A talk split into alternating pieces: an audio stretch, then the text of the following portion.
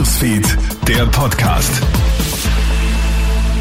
Schön, dass du reinklickst. Du hörst den Krone Hit Newsfeed Podcast mit mir, Jeremy Fernandes.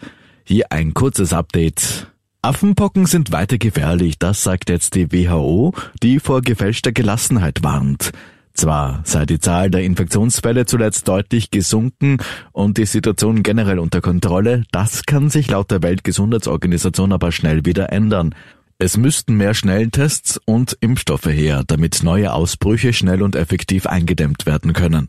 Laut heimischen Experten sei die Affenpockensituation aber von Kontinent zu Kontinent völlig verschieden, sagt Virologe Norbert Nowotny. In Europa sind die Affenpocken eindeutig unter Kontrolle. Anderswo auf der Welt äh, schaut es durchaus anders aus und wir sehen eben, dass dort der Rückgang zwar auch ganz klar zu sehen ist, aber nicht so eindeutig wie äh, in Europa. Wienerinnen und Wiener können wortwörtlich aufatmen. Die Luftqualität in der Bundeshauptstadt ist weiterhin auf einem sehr guten Niveau. Davon berichtet jetzt das Umweltbundesamt. Nur am 1. Jänner war ein erhöhter Feinstaubwert gemessen. Das liegt hauptsächlich an den Silvesterraketen sowie an zu wenig Wind.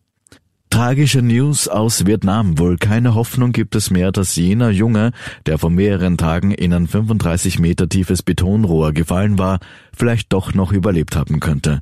Behörden haben den Zehnjährigen nämlich jetzt für tot erklärt. Der Junge sei 100 Stunden nach erfolglosen Rettungsversuchen gestorben. Die Einsatzkräfte wollen nun so schnell wie möglich seine Leiche bergen. Noch heute Vormittag waren die Rettungsversuche weitergegangen. Eine zuvor in das Rohr herabgelassene Kamera hatte aber kein Lebenszeichen des Kindes gezeigt. Ein Kärntner Gastronom muss sich derzeit schwere Rassismusvorwürfe gefallen lassen. Der Milchstädter möchte nämlich Araber, Hippies und Veganer aus seinem Restaurant ausschließen.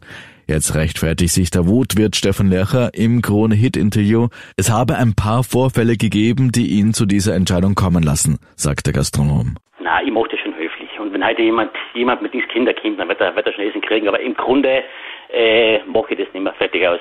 Ich recht, links rechtfertige mich auch nicht, warum ich keinen Döner habe. Und ich lasse mir auch nicht sagen, dass das die links Zukunft ist in Österreich. Ne? Glaube mal noch, noch links Istanbul und äh, frage noch einen Tiroler. Ne? In Zukunft will er nur noch Einheimische und Stammgäste bewirten. Angst vor rechtlichen Konsequenzen hat er keine. Lercher will sein Vorhaben gnadenlos durchsetzen. Das komplette Krone-Hit-Interview hörst du auf KroneHit.at. 500 Quereinsteiger haben sich bisher gemeldet. Eine erste Bilanz zieht das Bildungsministerium, nachdem vor zwei Monaten die Initiative Klasse Job präsentiert worden war. Damit möchte Bildungsminister Martin Polaschek ja im Kampf gegen den Mangel an Lehrerinnen und Lehrern verstärkt auf Berufswechsler setzen. Die Bewerber durchlaufen ein dreistufiges Auswahlverfahren.